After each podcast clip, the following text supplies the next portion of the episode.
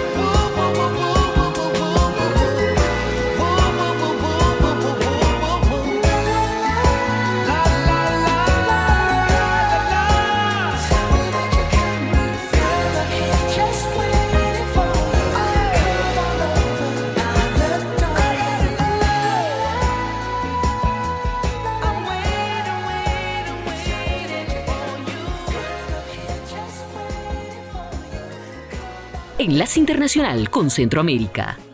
Hoy se cumple el noveno día de protestas continuas en Guatemala que han llevado a un paro nacional, provocando el cierre de negocios y mercados, la suspensión de clases presenciales y la paralización del servicio de transporte público, derivado de más de 100 bloqueos protagonizados por guatemaltecos que piden la renuncia de la fiscal general del Ministerio Público, Consuelo Porras del fiscal Rafael Curruchiche y del juez Freddy Orellana que ordenó los allanamientos en el Tribunal Supremo Electoral. Los manifestantes han advertido que la medida continuará por tiempo indefinido y la confirmación llegó de estudiantes encapuchados de la Universidad de San Carlos de Guatemala. La medida ejecutada en este punto continuará de manera indefinida y se ampliará en unas horas. Exhortamos a la población que aún permanente expectante a iniciar con acciones similares a las que se están realizando en todo el territorio guatemalteco, a fin de garantizar de que la ciudad capital quede totalmente cerrada. Mientras tanto, empieza a registrarse escasez de alimentos y combustible, situación que ha provocado el incremento de precios de productos de la canasta básica, como explica María Cristina López, vendedora del mercado La Terminal. La papa está cara, la verdura está cara porque no está entrando. El presidente del Comité de Asociaciones Agrícolas, Comerciales, Industriales y Financieras CACIF, Ignacio Lejárraga, dijo que es difícil cuantificar las pérdidas por estos nueve días de paralización, pero dijo que se trata de millones de dólares. Los más afectados pues son aquellos que sus productos son perecederos y que los mismos pues bueno tienen una fecha para cultivarse y sea como sea se pierde. Todo aquello que implique que haya personas que puedan entrar a tiendas y saquear esas tiendas o personas que de alguna forma pues también prohíban que otras tiendas puedan abrir. Por su parte, la fiscal Consuelo Porras, en un mensaje a través de redes sociales, exigió a las fuerzas de seguridad que liberen las vías y aseguró que la investigación iniciada en el Tribunal Supremo Electoral y el partido Movimiento Semilla deriva de una denuncia que por mandato legal debe dar seguimiento. Eugenia Sagastume, Guatemala. Desde Washington les saluda Gonzalo Abarca para invitarlos a escuchar Enlace Internacional, lunes a viernes, 7 de la noche, por Melodía Estéreo y en simultánea por melodíaestéreo.com.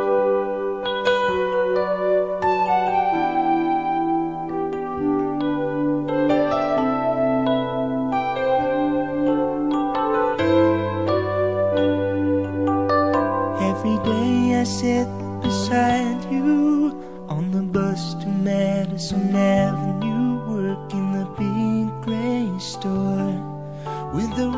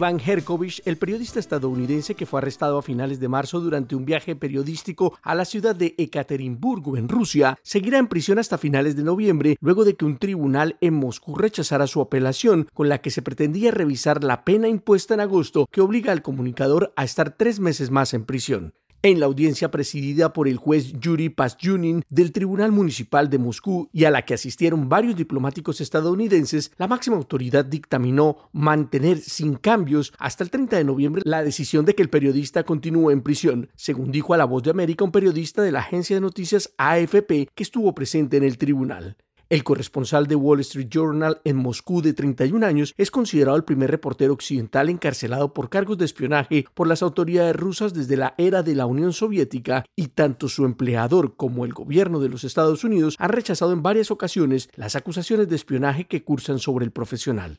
El estadounidense, que anteriormente trabajó para la agencia de noticias AFP, continúa informando desde Rusia después de que el Kremlin lanzara su ofensiva en Ucrania, a pesar de que muchos periodistas occidentales abandonaron el país. Hasta el momento Rusia no ha proporcionado pruebas públicas de las acusaciones que ha hecho contra Herkovich. Sin embargo, el comunicador lleva varios meses recluido en la prisión de Lefortovo de Moscú a la espera de que su caso prospere. Escuchan Enlace Internacional conectando a Washington con Colombia y el mundo por Melodía Estéreo y melodíaestéreo.com.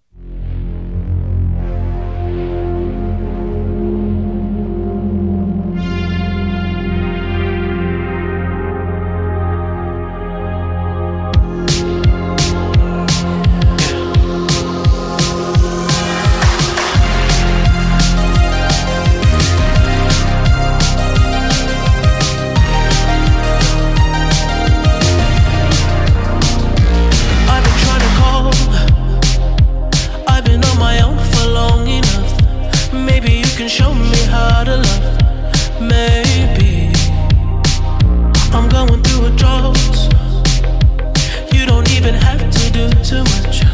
You can turn me on with just a touch, baby. I look around, since city's cold and empty. No one's around to judge me. I can see clearly when you're.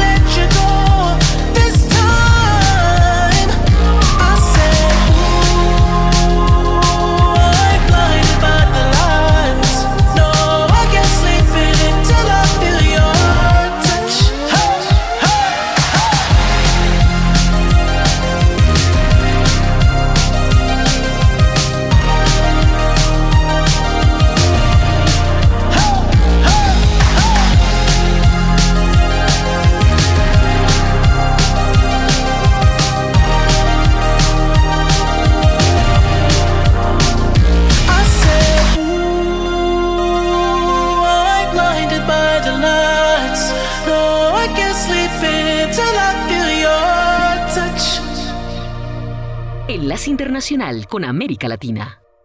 El borrador de la nueva constitución política que se trabaja en Chile retornó a la comisión experta para su revisión luego de que el Consejo Constitucional realizara polémicas modificaciones al texto, incluyendo el reconocimiento del derecho a la vida de quien está por nacer y la objeción de conciencia. Los expertos tienen cinco días para revisar el texto, un plazo que algunos consideran corto, pero que tendrá a los comisionados trabajando para perfeccionar el borrador, una instancia crucial que intenta revertir el resultado de las encuestas que anticipan un rechazo masivo de la población. Magali salida integrante de esta comisión, expresó. Lo que se hizo o lo que le hicieron al anteproyecto fue prácticamente hacerlo de nuevo. Entonces tenemos desde temas técnicos a temas profundos de cambio y a revisiones donde nos encontramos que en cada artículo hay una enmienda.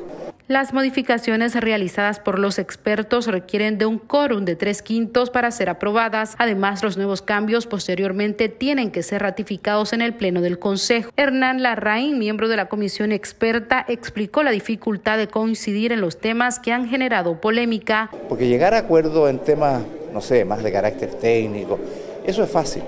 Pero llegar a acuerdo en temas como el derecho a la vida y el aborto y los derechos de la mujer al respecto, son temas complejos. Finalmente, el Consejo Constitucional tiene hasta el 7 de noviembre para despachar y enviar al presidente Gabriel Boric la propuesta que será sometida a plebiscito el 17 de diciembre. Por su parte, el gobierno ya adelantó que, tal como ocurrió en el proceso constituyente anterior, realizará una campaña informativa sobre la propuesta de nueva constitución. Escuchan Enlace Internacional por Melodía Estéreo y melodíaestéreo.com.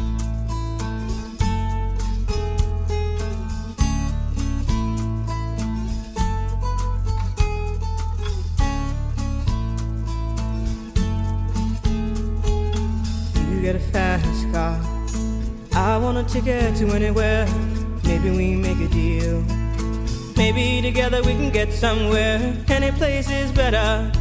Starting from zero, got nothing to lose. Maybe we'll make something. Me, myself, I got nothing to prove.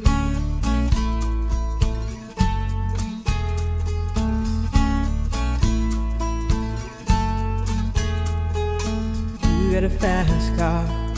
I got a plan to get us out of here. Been working at the convenience store.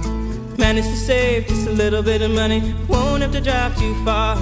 Just cross the border and into the city. You and I can both get jobs and finally see what it means to be living.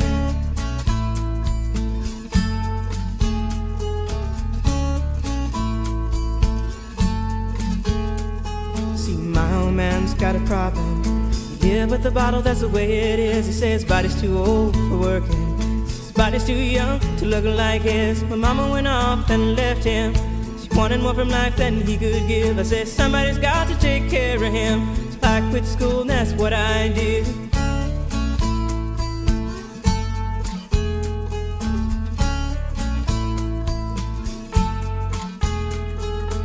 You got a fast car. Is it fast enough so we can fly away? We gotta make a decision. Leave tonight or live and die this way.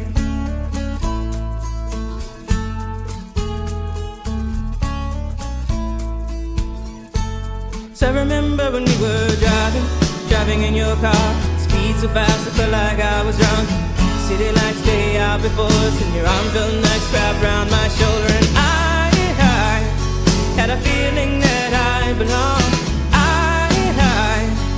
a feeling I could be someone, be someone, be someone.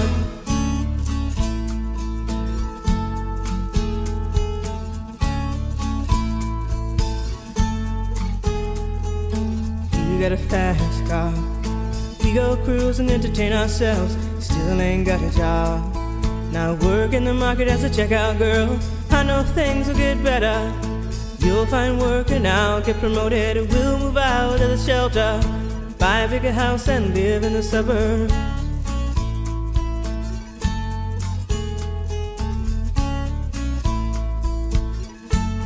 I remember when we were driving, driving in your car, speed so fast it felt like I was drunk. City lights lay out before us, and your arm felt nice wrapped around my shoulder, and I, I had a feeling that I belonged. I, I had a feeling I could be someone someone. Be someone.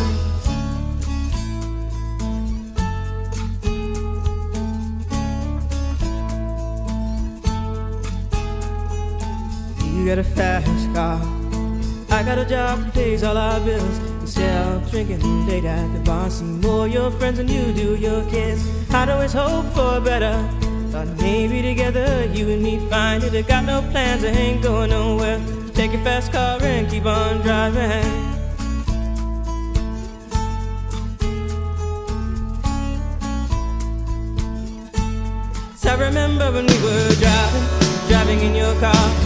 So fast, I felt like I was drunk. City lights stay out before us. Your arm felt nice wrapped around my shoulder, and I, I had a feeling that I belonged. I, I had a feeling I could be someone, be someone, be someone.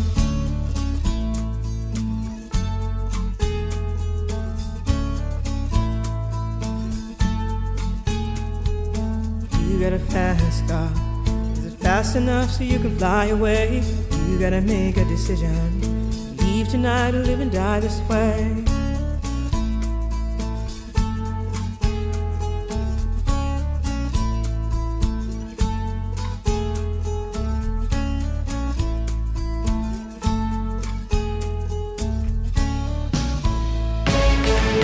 El siguiente es un avance informativo presentado por La Voz de América en Washington. El presidente de Estados Unidos, Joe Biden, envió un mensaje a la nación este martes en el que reiteró el apoyo de su administración al gobierno israelí en medio del conflicto que continúa escalando en la franja de Gaza y que ha dejado cientos de muertos en ambos lados de la frontera, destrucción y rehenes a manos del grupo extremista Hamas. Biden confirmó en su discurso que entre los civiles fallecidos hay al menos 14 ciudadanos estadounidenses. Todavía hay muchas familias que esperan desesperadamente saber algo de sus seres queridos, dijo el presidente.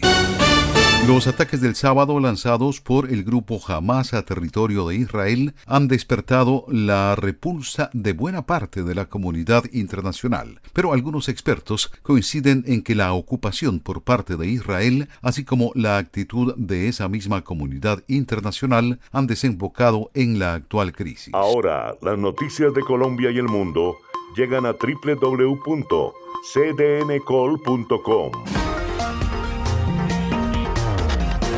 Somos cadena de noticias y el portal digital de las Américas. Noticias, deportes, salud, entretenimiento, análisis, América Latina y el mundo, radio y televisión en vivo, cadena de noticias. Cadena de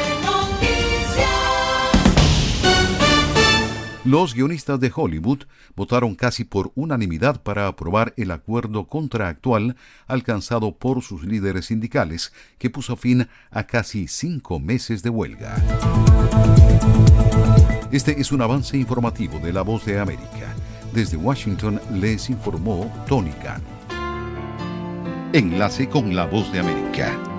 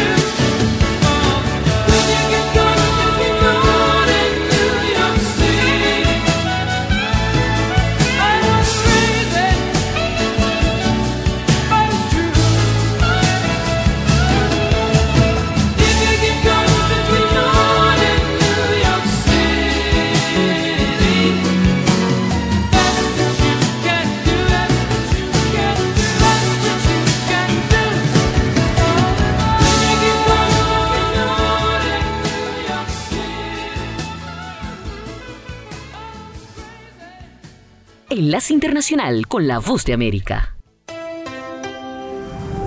Desde Washington, conversando con la Voz de América. Bienvenidos a nuestro podcast. Soy Judith Martín y les invito a escuchar el episodio de hoy en el que abordamos un asunto de dolorosa actualidad, aunque su origen se remonta a décadas atrás. Hablamos del conflicto israelí-palestino que ahora está en plena efervescencia. Un múltiple e inesperado ataque de la milicia palestina armada Hamas sobre el Estado de Israel el sábado provocó la muerte de más de 1.400 ciudadanos burlando los sistemas de seguridad antimisiles de las Fuerzas Armadas de Israel, conocido como la Cúpula de Hierro. Muchos expertos comparan este episodio con el 11 de septiembre de 2001 en Estados Unidos y desde entonces la respuesta del gobierno de Benjamin Netanyahu ha sido tajante. En nuestro podcast, Conversando con la Voz de América, tenemos el gusto de darle la bienvenida a Paulo Bota, profesor en la Facultad de Ciencias Sociales de la Universidad Católica de Argentina y experto en el Medio Oriente. Gracias por atendernos, profesor. No, por favor, muchas gracias a ustedes por llamarme. Profesor, el conflicto entre Israel y Palestina lleva décadas arraigado en el Oriente Próximo. ¿Qué ha hecho que esta vez sea diferente? ¿Estamos ante un punto de inflexión? Sí, particularmente creo que estamos ante un punto de inflexión. Lo que lo ha hecho diferente es, en primer lugar, eh, la gravedad, de, digamos, del ataque. La mayoría de los muertos son civiles. El hecho de que los miembros de Hamas hayan ingresado al territorio de Israel, se estima que alrededor más de mil miembros de Hamas ingresaron al territorio israelí, ocupando puestos militares, asentamientos, ciudades, pero por lo menos en 12 eh, lugares distintos han, ingresado. Cantidad, por otra parte, la sorpresa estratégica que ha significado esto, que muchos equiparan verdaderamente a la sorpresa que tuvo Israel en la guerra de 1973, la de Yom Kippur. Entonces, por el hecho de ingresar al territorio israelí, por el hecho de la cantidad de muertos, la mayoría de ellos civiles, y por el hecho de la sorpresa misma que ha significado en términos estratégicos, estamos ante una situación que en Israel algunos ya hablan de un verdadero 11 de septiembre israelí. ¿Y cómo, cómo se explica? ¿El sistema de defensa israelí no reaccionó a tiempo? ¿Cómo se explica que ni la inteligencia israelí ni la estadounidense captaran un ataque a semejante escala? Esa es la gran pregunta. Hoy lo que por fuentes abiertas podemos decir es que probablemente tenga mucho que ver la crisis casi crónica que vive el Estado de Israel desde hace por lo menos cuatro años. Recordemos que los israelíes han tenido que ir varias veces a las urnas para elegir gobierno, que la polarización en, en el sistema político israelí hizo que sea muy difícil conformar gobiernos, que cuando ahora se ha conformado gobierno es un gobierno, el primer ministro Netanyahu, que ha intentado generar un par de reformas que ha generado la oposición con la propia sociedad civil, incluyendo también no solamente con la sociedad civil, sino con los miembros de, la, de las Fuerzas Armadas, eh, también con los reservistas. Esto es el hecho de esta continua polarización, el hecho de tensiones entre el gobierno y los gobernados, lo diríamos de esta manera, creo que ha hecho que lamentablemente la política israelí esté demasiado centrada en estos temas y tal vez con una atención menor a los temas de carácter estratégico, a las amenazas y también no deberíamos descartar, ni mucho menos, esta idea de que Israel podía seguir disuadiendo a estos grupos, de que no había absolutamente nada que hacer porque estos grupos ya habían comprendido el poderío israelí, pues eh, creo que entre esa imagen de autosuficiencia más los problemas de política doméstica israelí, deberíamos encontrar la explicación a esta falla terrible en los servicios de, de inteligencia y de defensa. Y efectivamente, como usted explicaba al principio, hubo muchos afectados civiles y una de las medidas de represión del gobierno de, de, Netanyahu ha sido el bloqueo total de la franja. ¿Hasta qué punto esta decisión se justifica cuando se estima que unos dos millones de civiles palestinos viven en este enclave? Yo creo que la justificación en este primer momento tiene que ver con una demanda local, ¿no? En un país de casi 9 millones de habitantes, que haya 3.000 personas muertas es, es un impacto enorme, ¿no? Esto, pensémoslo, es casi el 0.1% de la población o 0.1% de la población en términos así muy generales, ¿no? Entonces, hay una gran demanda en términos políticos. En segundo, en segundo lugar, tiene que ver con la necesidad de dar una respuesta. Israel debe dar una respuesta ante un ataque ataque sin precedentes, como mencionábamos hace unos minutos atrás. En ese sentido, me parece que lo que podríamos incluso discutir, pero lo discutiríamos desde fuera, no desde dentro, no desde el lado israelí, sería cuál puede ser la magnitud de esa respuesta. Es cierto que lo que sucede en estos casos es que nos metemos realmente en un, en un bucle, una especie de círculo vicioso, ¿no? Las, las acciones de Hamas generan una respuesta, la respuesta de Israel genera un impacto en la sociedad civil palestina, la sociedad civil palestina se radicaliza y ahí volvemos a comenzar. Pero me parece que en este sentido el hecho no solamente de la gravedad del ataque, la cantidad de muertes, sino sobre todo que haya por lo menos 150 rehenes israelíes, la mayoría de ellos civiles, en manos de, de Hamas en la franja de Gaza, también, digamos, implica o genera una demanda de una respuesta por parte de Israel. ¿Y considera que la comunidad internacional en Occidente, que ahora mismo sí está mostrando su apoyo a Israel, podría cambiar su postura luego del asedio total a la franja? Em, creo que ahí hay dos cosas que me parecen muy relevantes. En primer lugar, lo que generalmente llamamos la comunidad internacional tiene poco impacto real en el conflicto, particularmente en el conflicto palestino-israelí. ¿no? Hay, lo que hay son declaraciones, muchas de ellas casi grandilocuentes, sobre todo por parte de, de los países europeos, que no pueden modificar la propia dinámica del conflicto. Entonces, en primer lugar, hay, hay muchas declaraciones que dejan, son tranquilizadoras para quienes las emiten, ¿no? Emiten declaraciones donde se sienten profundamente consternados, hay una preocupación, etcétera, etcétera, pero en el fondo eso no cambia en nada el conflicto. Entonces, en primer lugar, hay una limitación estructural. En segundo lugar, señalar que los, a excepción tal vez me, me animaría a decir de los Estados Unidos de América, que tiene una capacidad real de apoyar a Israel de diversas maneras, no solamente diplomáticamente, sino en términos militares, como lo ha expresado ahora el secretario de Estado en estas últimas horas, y por lo tanto creo que ahí hay una, una modificación. Y luego el segundo punto que me gustaría señalar es que desde el lado israelí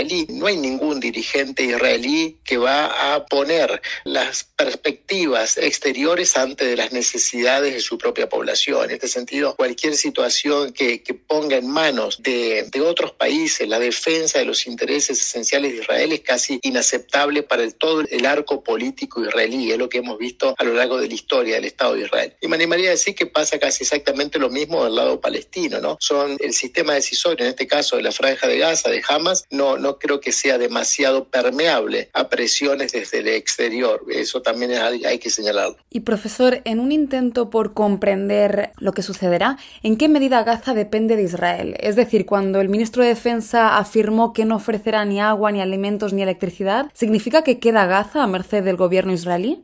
Absolutamente, el sistema, el sistema eléctrico, el sistema de agua, los trabajadores de, de Gaza que ingresan a trabajar eh, a Israel, todo depende de ese pequeño cordón umbilical que une a la franja de Gaza, donde hay, como usted señalaba, dos millones de personas, con el Estado de Israel. Esa, esa situación, por supuesto, que se va a ver agravada y si bien ahora organizaciones internacionales, empezando por la Organización Internacional de la Salud, han señalado la Cruz Roja la necesidad de, de ayudar a los civiles de Gaza, lo cierto es que ese nivel de dependencia es algo que es imposible de modificar a cortísimo plazo. En este sentido, Israel, como lo ha señalado su ministro de Defensa, tiene en sus manos muchas herramientas para generar una presión en términos sociales, en términos, en términos incluso yo diría eh, humanitarios a Gaza. ¿Y es esta una medida inédita o había sucedido antes? No, otras veces ha sucedido, eso no es la primera vez que sucede, aunque sí probablemente nos encontremos ante una medida que tal vez sea más dura y más extensa en el tiempo debido a la gravedad de los ataques que ha tenido lugar en este momento. En este momento creo que las voces que estarían más de acuerdo a un entendimiento, a una negociación desde el lado israelí, van a ser silenciadas por la gran presión social. Además, hace unas horas las Fuerzas Armadas israelíes afirmaron haber retomado de nuevo el control fronterizo y por su parte los milicianos de Hamas amenazan con ejecutar públicamente a los rehenes. Por su experiencia, ¿qué podría suceder ante este escenario?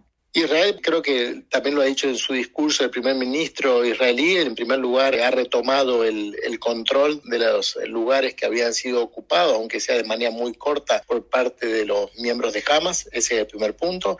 El segundo punto, creo que la prioridad va a ser tratar de recuperar a los rehenes que están en manos de Hamas y en tercer lugar, como también lo ha señalado no solamente el primer ministro, sino también el ministro de Defensa, será dar una reacción clara, fuerte a, a Hamas de que lo que han hecho va a tener una, una respuesta, ¿no? Entonces, ahí están las dudas, ¿no? Si va a seguir simplemente con los sistemas que hasta hemos visto, yo diría, desde la última década, que son bombardeos, ataques aéreos, o por el contrario, como algunos están señalando, esos ataques aéreos deberían ser el primer paso hacia una, una incursión terrestre en Gaza que sería verdaderamente bastante complicada, no solamente desde el punto de vista militar, sino sobre todo porque una operación militar en un ámbito urbano siempre, digamos, es el camino seguro hacia una enorme cantidad de civiles, ¿no? Muertos. Y me parece que en Israel hoy en día estará, estarán viendo esas, opciones. Creo que la prioridad va a ser recuperar a los rehenes y dar una respuesta clara a Hamas. Muchísimas gracias, profesor Paulo Bota, experto en el Medio Oriente, por ayudarnos a comprender la compleja realidad que, como hemos visto, se vive al este del Mediterráneo entre Israel y Palestina. Muchas gracias a ustedes por llamarme. Hasta luego, seguimos en contacto. Y a ustedes, estimados oyentes, gracias por acompañarlos. Los esperamos en la próxima misión y recuerden que cada día pueden escuchar una nueva entrevista aquí en nuestro podcast Conversando con la Voz de América.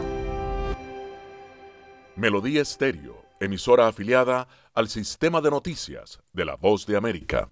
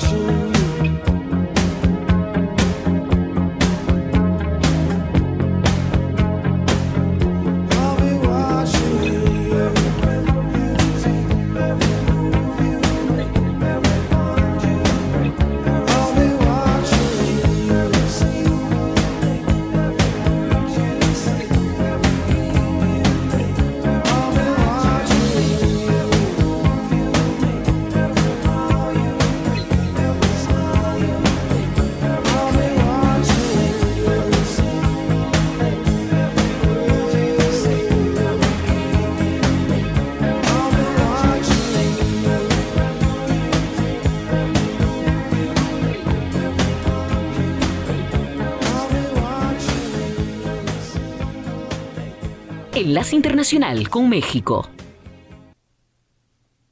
Ante el crecimiento en los flujos migratorios, el presidente Andrés Manuel López Obrador informó que el 22 de octubre se realizará en Palenque, Chiapas, al sureste del país, una cumbre de 12 naciones de América Latina y el Caribe, incluido México, para abordar el tema migratorio. Explicó que en septiembre hubo un incremento de 20% en la migración irregular hacia Estados Unidos, en primer lugar de ciudadanos venezolanos, pero también de personas provenientes de Ecuador y Colombia. Han sido convocados los mandatarios de Guatemala, Panamá, Costa Rica, Haití, Venezuela, Cuba, Honduras, El Salvador, Colombia y Ecuador explicó que se busca presentar una propuesta y llegar a un acuerdo para atender las causas de la migración, pues no se pueden quedar con los brazos cruzados. Advirtió que diario pasan por el Darién hasta dos mil migrantes. Cuando llegan a la frontera de Guatemala con México ya son seis mil y en la frontera con Estados Unidos han arribado hasta diez mil al día. Es como un acuerdo de buena vecindad, vecindad contra la pobreza, vecindad por el bienestar de nuestros pueblos, para buscar que con la ayuda mutua podamos atender eh, el problema de la migración. Nos eh, duele mucho lo que está sucediendo con los migrantes el gobierno de México informó que presentó una nota diplomática al gobierno de Estados Unidos en relación a las afectaciones al comercio bilateral debido al cierre de algunos puertos de entrada en las regiones de Tijuana, Baja California con San Diego. Ciudad Juárez, Chihuahua con El Paso, Texas y Piedras Negras, Coahuila con Eagle Pass, Texas. Además expresó su preocupación ante las medidas de seguridad implementadas por el gobierno de Texas, luego de que el gobernador Greg Abbott ordenara realizar inspecciones estrictas a los camiones mexicanos que crucen la frontera, lo que ha provocado retrasos y afectaciones al comercio. Pues hay una actitud muy hostil de parte del gobernador de Texas y está complicando más la situación migratoria con propósitos Reveló que cambió de opinión y siempre sí asistirá a la reunión del Foro de Cooperación de Asia-Pacífico a celebrarse en San Francisco, California, a mediados de noviembre, donde había dicho que no iría para no coincidir con la presidenta de Perú, Dina Boluarte, a quien ha llamado espuria. En esa cumbre internacional tendrá una reunión bilateral con su homólogo de Estados Unidos, Joe Biden. Love is funny or it's sad or it's quiet Enlace Internacional. or it's mad. It's a good thing or it's bad, but beautiful. Beautiful to take a chance. And if you fall, you fall. And I'm thinking I wouldn't mind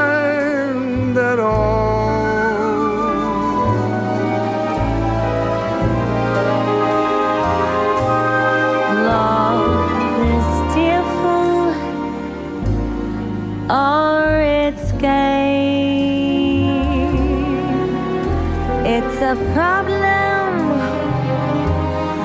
or it's play. It's a heartache either way, but beautiful.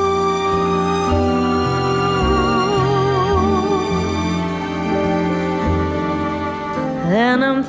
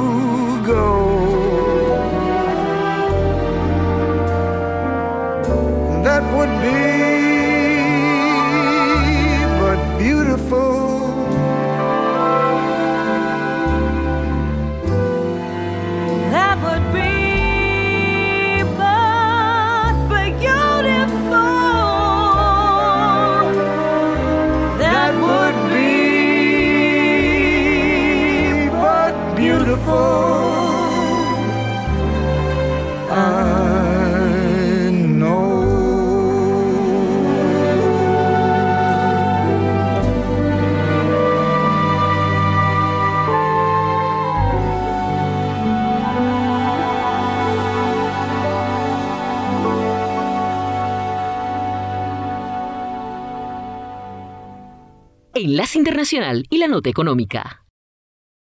El Departamento de Trabajo de los Estados Unidos provocó signos de esperanza en el país al informar que el mercado laboral está sólido y las cifras aumentaron en septiembre con más de 300.000 empleos. Algunos especialistas consideran inesperadamente firme este dato que sería el reflejo de la confianza que los empresarios tienen en el futuro económico ya que siguen contratando personal a pesar de las altas tasas de interés y del confuso panorama de la economía. El presidente Biden aprovechó el anuncio para afirmar. La tasa de desempleo se ha mantenido por debajo del 4% por 13 meses consecutivos. Es el mayor periodo en 50 años. El mercado laboral ha desafiado una serie de amenazas este año, en particular la alta inflación y la rápida serie de aumentos de las tasas de interés de referencia de la Reserva Federal, el equivalente al Banco Central, y cuya implementación representa la principal herramienta del ente regulador para controlar los sobrecostos de muchos productos. Sin embargo, y a pesar de la intención de enfriar la economía, un sólido panorama laboral ha sido la constante de los últimos meses, incluso en poblaciones menos favorecidas históricamente, como lo explica el presidente Biden. Hemos llegado a una tasa sumamente baja entre las mujeres, la población afroestadounidense, los hispanos y las personas con discapacidad, gente que se había rezagado en otros repuntes y ahora están mejor. El informe de contratación de septiembre llega en un momento en el que la Reserva Federal está examinando cada dato económico entrante para decidir si necesita aumentar su tasa de referencia una vez más en los próximos meses o simplemente dejarla en sus límites actuales hasta el próximo año. Para Michelle Bowman, gobernadora de la Reserva Federal, la inflación sigue siendo demasiado alta a pesar de los considerables avances en su reducción, por lo que la especialista considera que será necesario endurecer aún más las políticas monetarias y agregó textualmente. Espero que sea apropiado que la Reserva Federal suba más las tasas y las mantenga en un nivel restrictivo durante algún tiempo para devolver la inflación a nuestro objetivo del 2% de forma oportuna, dijo Bauman ante la Asociación de Banqueros de Connecticut. Héctor Contreras, Voz de América, Washington. Flashback con Jimmy Villarreal. Saludos amigos de Melodía Estéreo y melodíaestéreo.com. Vamos a la historia de hoy en un flashback. Daryl Dragon y Tony Tenil se conocieron en el Teatro Marines Memorial de San Francisco, en California. Love Will Keep Us Together con Captain Antenil debutó en el Hot 100 en abril y el 21 de junio de 1975. Este tema le permitió al dúo conseguir su primer número uno en listas de popularidad.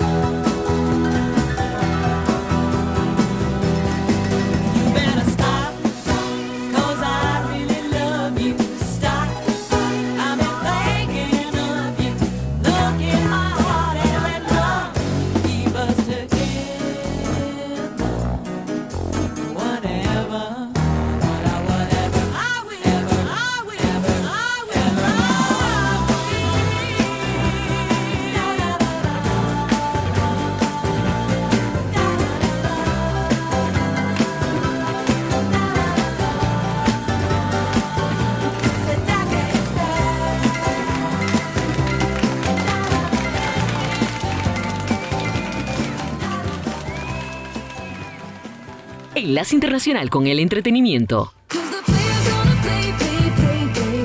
Las salas de cine se están preparando para un evento especial como nunca han visto a partir del viernes 13, cuando se estrene Taylor Swift The Eras Tour.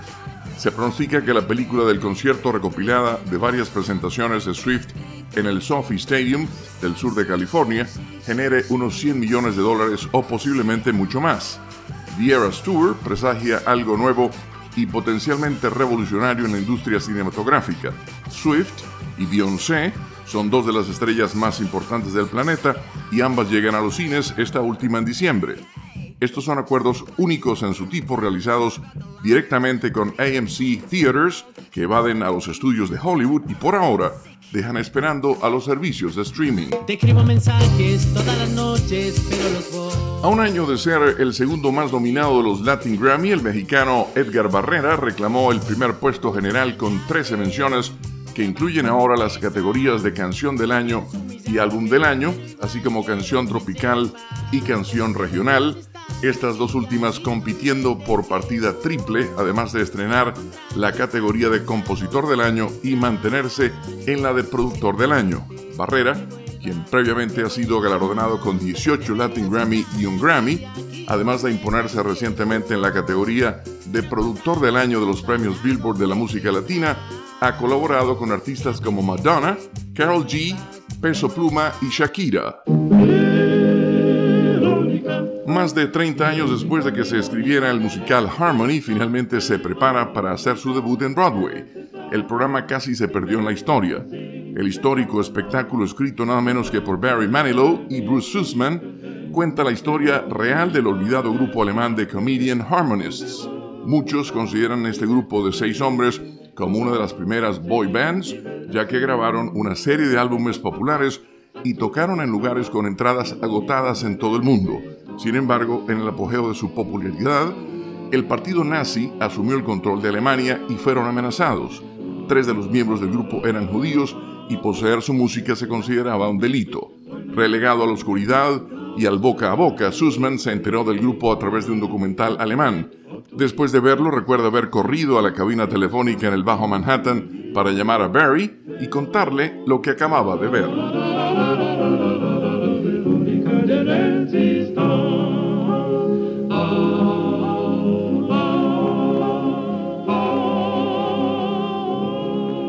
Se nos agotó el tiempo. Regresamos mañana a un nuevo Enlace Internacional. Gracias por su sintonía. Enlace Internacional es una producción de cadena de noticias. Editores Jorge Pérez Castro y Gabriel Villarreal Ángel. Periodista Sala de Redacción de La Voz de América. Voiceover Gonzalo Abarca. Producción ejecutiva Jimmy Villarreal. Síganos en www.cdncol.com.